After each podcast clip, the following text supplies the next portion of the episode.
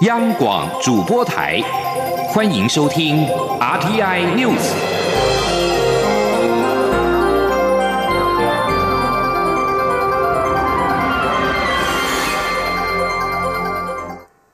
各位好，我是主播王玉伟，欢迎收听这节央广主播台提供给您的 RTI News。今天是二零一九年三月四号，新闻首先带您关注。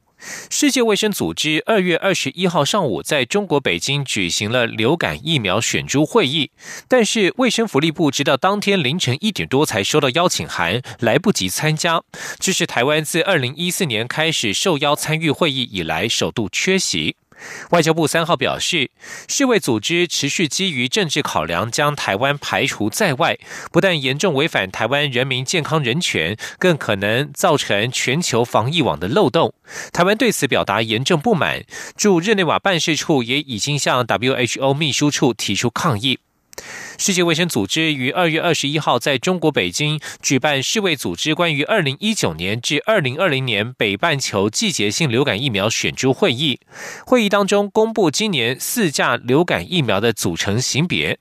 卫福部国合组前季监许明辉表示，台湾有提出参加世卫流感疫苗北半球选株会议的申请。会议是在二月二十一号上午，但是直到当天凌晨一点多才收到邀请函。因为举办的地点在北京，需要飞行时间，也需要准备作业。虽然中国方面同意我们参加，但事实上我们没有办法参与。根据了解，台湾历年参与选株会议，也常常都是前一天才收到正式邀请函，有的时候甚至是专家已经到了当地才收到。但过去举办地点多在瑞士日内瓦和美国亚特兰大，台湾比较有应变空间。机关署副署长罗义军受访表示，以往会派机关署同仁或专家旁听选株会议，对世卫决定疫苗株的过程会比较清楚，也更了解国际疫情的变化趋势。外交部强调，世界卫生组织基于政治考量将台湾排除在外，不但严重违反台湾人民的健康人权，更可能造成全球防疫网的漏洞，危及全人类的健康。外交部呼吁世界卫生组织应该坚守专业立场，抗拒政治压力，早日接纳台湾正常参与。而去年全球只有在台湾发现了流感疫苗问题，这一次未能参与流感疫苗的选株会议，对于国际防疫来说是一大损失。台湾疫苗推动协会日前揭晓二零一八十大疫苗新闻，去年爆发的流感疫苗品质瑕疵，导致疫苗缺货事件荣登前一二名。在十大新闻当中，有关国中女生接种人类乳突病毒疫苗，也就是子宫颈癌疫苗，以及人类乳突疫苗安全性受到质疑，也紧进了榜上，显示相关的议题深受各界关注。前天记者杨仁祥、江昭伦的采访报道。去年爆发不少疫苗新闻，引发社会关注。台湾疫苗推动协会特别结合产官学媒，评选出二零一八十大疫苗新闻，并在十七号对外公布。去年发生的流感疫苗品质瑕疵，同时导致疫苗缺货事件，名列十大疫苗新闻前两名。第三名则是大陆疫苗造假事件。其他进榜疫苗新闻还包括国中女生公费接种人类乳头病毒疫苗、麻疹群聚与 MMR 疫苗缺货、儿童公费接种 A 型肝炎疫苗、鸡蛋过敏可以接种流感疫苗、人类乳头疫苗安全性质疑、三价与四价流感疫苗，以及台湾长病毒疫苗研发进入第三期临床实验。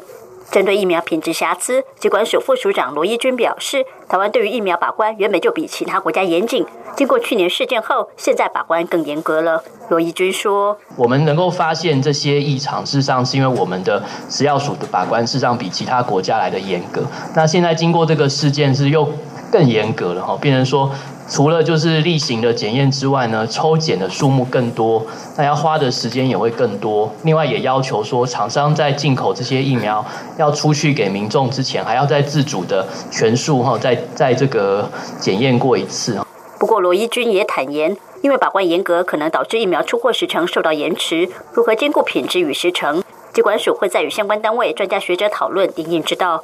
对国人关注的人类乳头病毒疫苗议题。台湾疫苗推动协会理事长李炳颖再次强调，世界卫生组织已经声明，认为所有国家青少年应该常规接种人类乳头病毒疫苗。相关研究也显示，安全性并没有太大问题。希望女性民众能接种，有效降低罹患子宫颈癌的几率。中国电台记者杨日祥、张昭伦台北采访报道。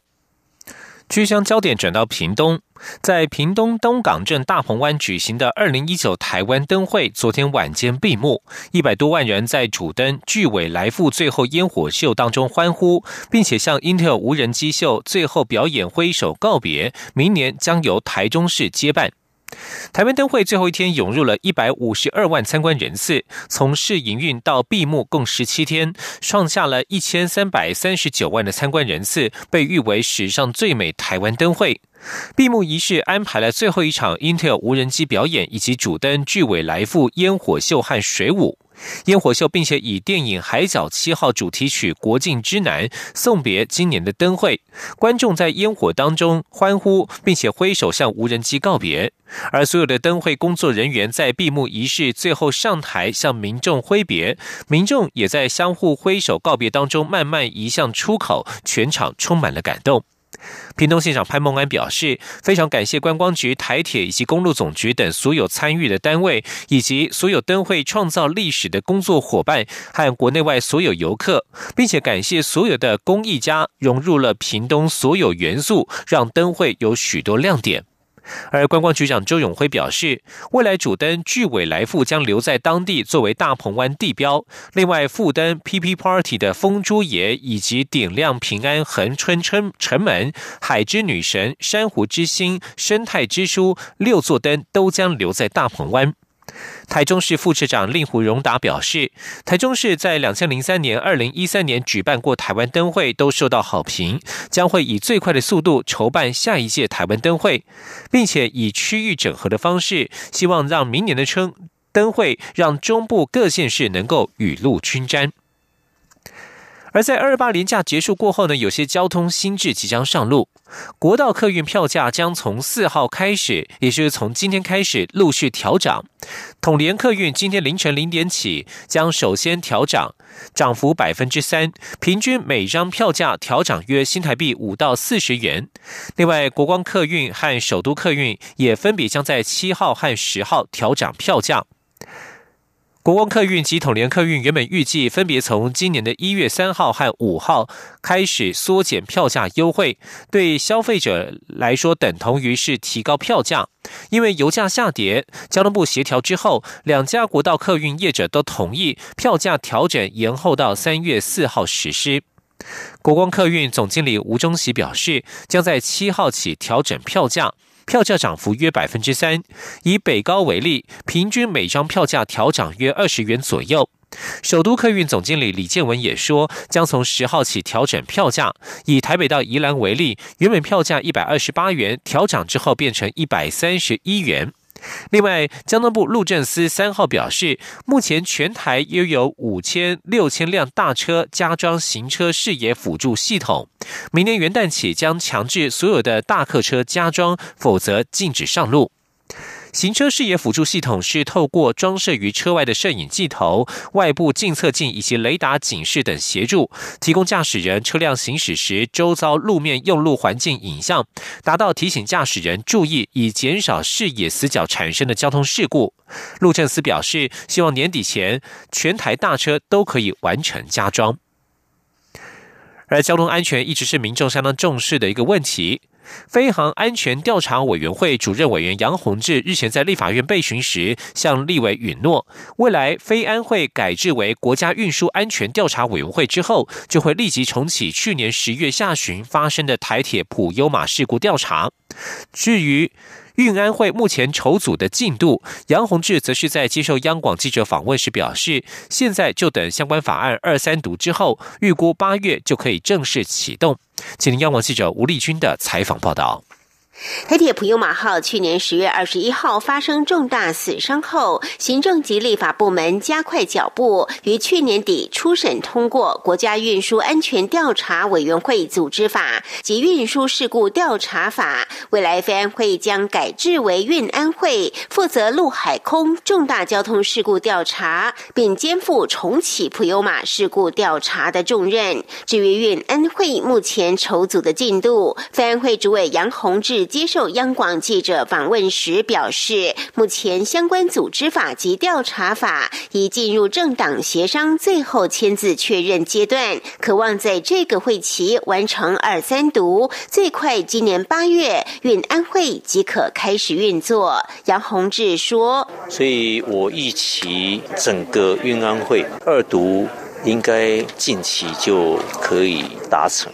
那之后只要排得上议程，应该在这个会期会三读完成我们国家重要的法案啊。完成的话，就看行政院他会设定一个执行日期啊。应该八月一号能启动是一个合理的估计。应该会一启动，大概普悠玛的重新调查，那就只要立法院跟行政院决议下来，我们这边就会启动，而且会立即启动。不过，杨宏志也坦诚，目前台湾并不具备轨道调查能量，因此飞安会也积极与美国、澳洲及日本等国洽谈，协助台湾训练轨道调查人员，以备运安会成立后，轨道调查人员能优先到位，并为重启普悠玛事故调查预做准备。至于海事调查员，则将于一年半内分两阶段到位，公路事故调查员。则于两年内到位。杨宏志也指出，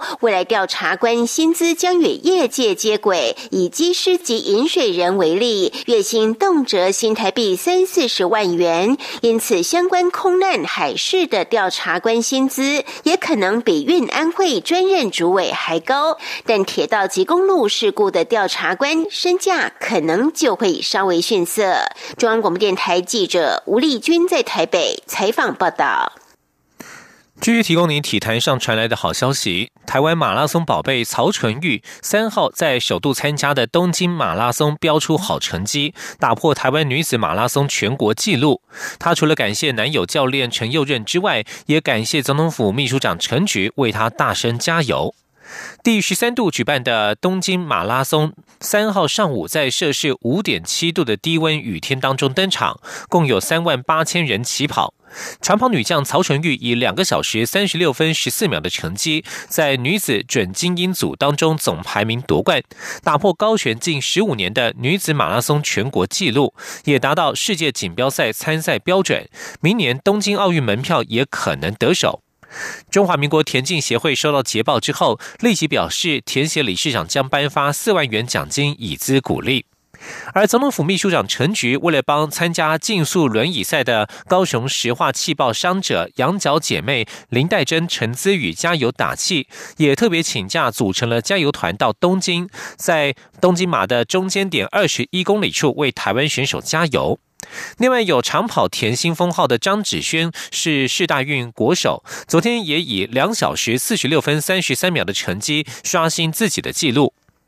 本届东京马拉松比赛结果，男子组由伊索比亚选手博哈努以两个小时四分又四十八秒的成绩夺冠。日本选手成绩最佳的是跑出两小时十分二十一秒成绩的中央大学四年级学生绝尾千介，排名第五。而女子组则是由伊索比亚选手鲁提以两小时二十分四十秒夺冠。日本女子选手成绩最佳的是一山麻绪的两小时二十四分三十三秒，排名第七。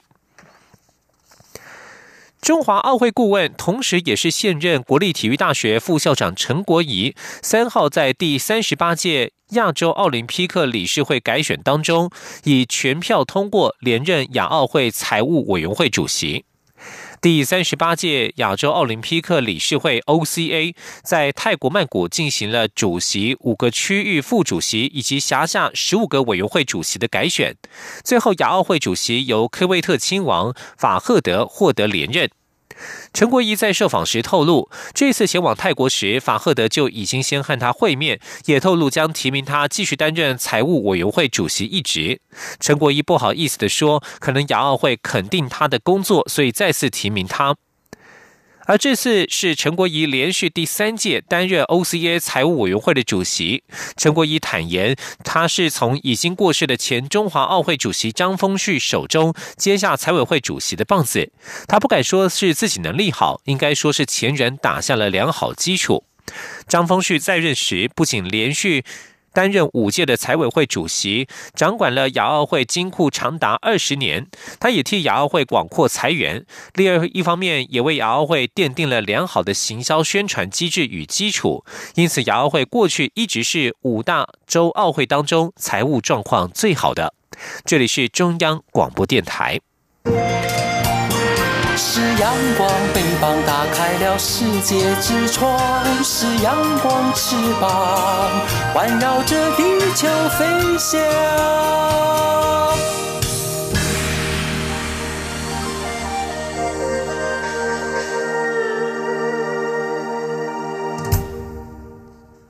各位好，我是主播王玉伟，欢迎继续收听新闻。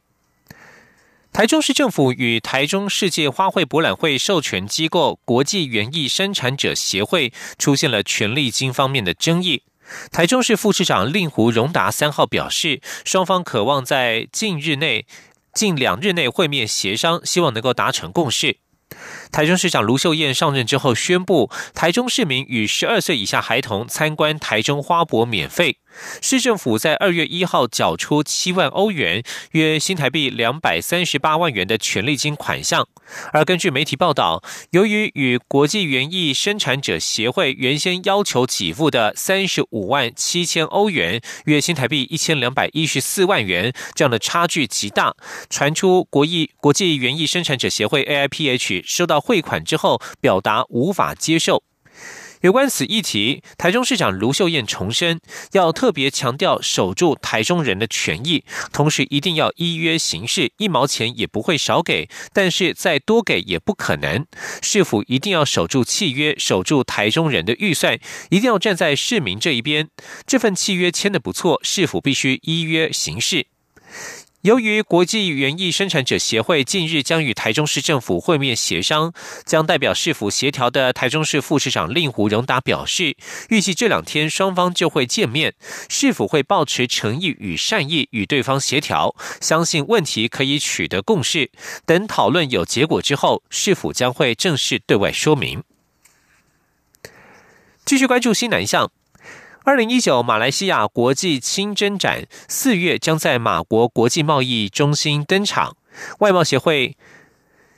外贸协会将率领十家台厂前往参展，希望能够借此打开与周边国家建立长期合作合作的伙伴契机。马来西亚驻华商务处则表示，台湾虽然不是穆斯林国家，但是具有优秀的清真产品包装实力，相信可以进而推广至其他的清真市场。谢林央网记者杨仁祥、谢嘉欣的采访报道。二零一九马来西亚国际清真展规划展出完整的清真认证食品、饮品，还锁定医疗制药、美妆保养、穆斯林友善观光等领域，吸引全球厂商目光。外贸协会十九号也宣布，将率领台湾十家业者与会参展，包括加工食品、饮料、化妆品等主力产品，加上个别参展厂商，将有约三十家台湾业者与会。外贸协会副秘书长王希蒙说：“但是这是一个非常重要的一个接触哦，接触我们这个马来西亚，尤其是因为马来西亚它已经定位为它自己是一个全球的清真的中心哈，所以马来西亚邻近国家的一些穆斯林的的这个业者哈，都会到这个展览里面，所以这是一个非常重要、长期。”那么建立合作伙伴的一个机会。由于台湾力推金砖认证，短短两年多来获得认证家数已达一千两百家，产品多元，品质优良，也让马方对于双方合作相当看好。马国驻华商务处处长沙乌达说：“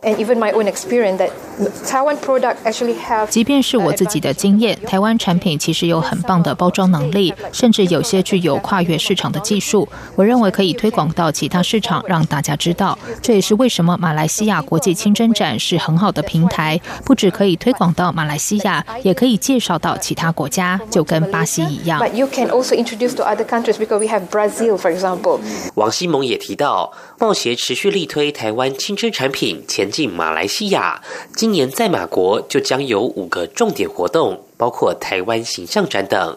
中央广播电台记者杨仁祥、谢嘉欣采访报道。而在台湾，现在也有相当盛大的展览即将开幕。经济部在三号指出，台北南港展览馆二馆将在今天正式开幕启用，将提供两千三百六十二个标准展摊，展览的总面积达到三万平方公尺，与邻近的台北南港展览馆一馆结合，将可以同时提供五千个展摊，满足我国会展产业的场地需求，协助我国业者行销全球市场，并且争取更多国际会议和展览。来台湾举办，营运单位外贸协会将台北南广展览馆二馆启用典礼结合了二零一九年台北国际工具机展，在今天将举行联合开幕典礼。本届工具机展同时使用台北南港展览馆一馆及二馆，以及世贸一馆及三馆，共计有一千两百三十家国内外厂商参展。展摊的规模达到七千个摊位，将成为全球第三大、亚洲第二大的工具机展。不仅为台北南港展览馆二馆缴出一张第一张漂亮的成绩单，另外更打响了南港二馆国际知名度及能见度，让世界能够看见台湾。随着南港二馆的开幕启用，未来台北国际自行车展以及台北国际电脑展将跃升为全球第二大展览。另外，台北国际汽车零配件展、台北国际食品展等大型国际专业展都将扩大展览规模，渴望再创我国展览高峰，为我国会展产业写下新页。经济部表示，南港二馆的开幕有助于我国会展产业再升级，并且配合台北市政府推动的东区门户计划，结合软体工业园区、国家生技园区、文创产业轴带等等，整合中央与地方资源，可进一步带动周边产业蓬勃发展。继续关注的是文学创作所带出的社会议题。中国七零年代出生的当代女作家盛可以，擅长书写中国现实社会当中各种荒诞现象与人性的各种面相。今年也曾参加台北国际书展，畅谈她的创作历程。盛可以说，她的小说里人物都有着悲惨的命运，这些人的命运往往是因为制度所造成。透过创作，或许可以帮这一些人说一些话。而在中国这样的大环境底下，甚可以认为，许多人都在寻找自己精神上的净化器，希望能够找到一种兼具文学与艺术的方式，表达内心真正的想法。请您央望记者江昭伦的专题报道。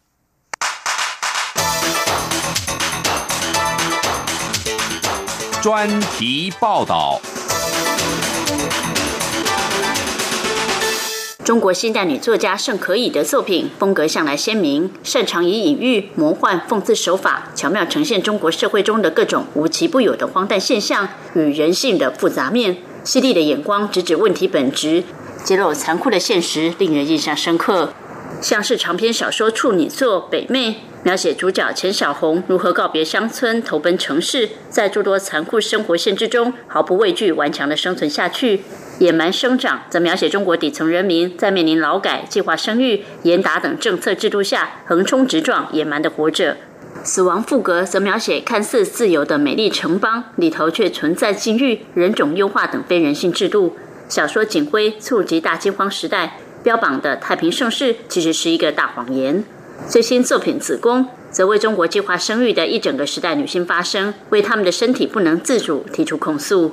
出生湖南益阳的盛可以，小时候成长环境相当贫穷。在一九七零八零年代，当时计划生育的提出，让许多乡下女人被迫要被拉到医院结扎。后来又经历严厉打击犯罪刑事活动，因为无论是死刑判刑数量都有一定规定。邓小平当时下令，可杀可不杀就杀，可判可不判就判。导致许多冤狱假案发生，这些真实发生的现象都在盛可以心中留下深刻印象。盛可以说：“我们总是难以理解许多不合常理的事情为何能被贯彻到底。说到底，就是因为恐惧，所以每个人都得说假话来保护自己。说到最后，假的就跟真的一样了。正因为亲身体验都是底层生命灰色的一面，盛可以写作的笔触也习惯以灰色阴暗笔调呈现真实的生活。”盛可以的小说经常以自己的故乡为背景。他说：“唯有这样，他才能觉得更能自由地处理一些细节。”他认为，语言文字就是文学家手中的利器。通过小说虚构，探索对于世界的认识，对于人性的认识。或许文学家比较低调一点，但个人血管连接着生存环境、政治氛围、社会文化、伦理道德、价值观等等。一个人就是一部历史，一个乡村就是一个社会发展缩影，外界的一切都会渗透进去。在一个乡村，总能找到社会发展的痕迹和蜕变的伤痕。他也将每个人比喻为一条河流，都有着涌向大江大海的梦想，但多数人都是默默无名的，被忽视、被抛弃，只能靠着本能活下去。他关注的正是这群底层小人物的生命姿态。然而，默默无闻是绝大多数的生命的特点。绝大多数生命是不着痕迹的，但是每一个卑微的生命呢，都有自己的故事，都呃甚至感人，甚至伟大。我写的大多是这样的人，他们或者在我的故乡，或者从故乡出发，带着故乡的文化的烙印，在城市里，在不同的地方寻找自己的一席之地。身为女性，甚可以在小说中对于女性角色也格外关注。他笔下的女性，并非传统温和柔弱的个性，更多是有着生猛、勇敢、偏执、狂野的生命力，而这些特性都源自于生活的苦难、困境、不堪所锻炼出来的。这可以说，同样触及大饥荒时代，他与另一位作家严年科的写作风格就明显看得出来不一样。对于女性们的痛苦、恐惧，她感同身受，不止出于自己所见所闻。这些角色其实写的也是分裂的自己，都有着自己的不同面相。我我为什么要为什么要写女人？其实我觉得，其实我可能就是在写我自己，写我的恐惧，写另一个我，一个没有实现的我，或者说一个看不见的我。可能这是这是一个有一个潜在的原因。作为中国作家，盛可以经常被问到，在当前中国政治制度氛围下，要如何自由写作。甚可以说，他有一个朋友住在北京，在北京雾霾严重的时候，朋友在家里买了一台空气清净机，在小小的空间中独自享受干净的空气。他说，作家也是一样，要寻找自己精神上的净化器，走出自己的一条路来。我们精神上的净化器，靠我们自己去看怎么样去，去能够把周围的雾霾给排挤开，那么能找到一条表达自己的途径。能找到一条既呃呃既有文学性又有艺术性的呃这样的一种一种一种方式吧。甚可以强调，每个作家关注的议题不同，有些作家的创作根本不受政治气候变化影响，跟时代也未必有关系。他个人对于现代人怎么活特别感兴趣，也认为许多人悲惨的命运其实来自于制度扭曲所造成。这些悲惨命运背后的原因，在不同国家、不同的时代都存在。即使在台湾，也有这样那样的问题。他既然成长在中国，对中国社会发生的许多荒诞事情感到兴趣，那些荒诞的事情自然激发他的创作灵感。被视为中国当代不可忽视的女作家，甚可以至今仍持续笔耕，书写人性痛苦与爱。他说：“文学或艺术存在的意义，就是提供人一种共鸣、洗涤或深化的东西。”他以此为目标，会继续写下去。中国电台记者张昭伦台北采访报道。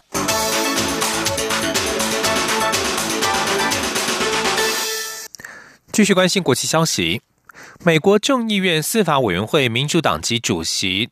纳德勒在三号表示，司法委员会将寻求调阅超过六十个个人与组织的文件，以调查美国总统川普是否妨碍司法与滥权。纳德勒向美国广播公司 ABC 政论节目专访当中表示，司法委员会想要调阅司法部的文件，以及川普的儿子小唐纳·川普、川普集团财务长怀索伯格等人的文件。纳德勒表示，他们准备启动调查，查证是否滥权、贪污，以及是否妨碍司法、维护法治是他们的职责。纳德勒指出，相当明显，他们认为川普想要妨碍司法。然而，现在应该考虑是否应该寻求弹劾川普，仍然太早。他表示，在弹劾任何人之前，必须说服美国大众了解这是应该发生的事情。美国国家航太暨航空暨太空总署与太空探索科技公司证实，太空探索科技公司的新型飞龙号太空船三号顺利停靠在国际太空站，这项结合任务进行了实况转播。猎鹰九号火箭搭载飞龙号太空船，自佛罗里达州卡纳维尔角甘乃迪太空中心发射升空七十二小时之后，接合任务自台湾时间昨天晚间六点五十一分展开，位置则是在纽西兰北方上空，距离地球表面大约四百多公里处。这次的任务仅是测试发射太空时，发射时太空船内只载了一个假人，预定今年稍后才会进行真正的载人任务。以上新闻由王玉伟编辑播报，这里是中央广播电台台湾之音。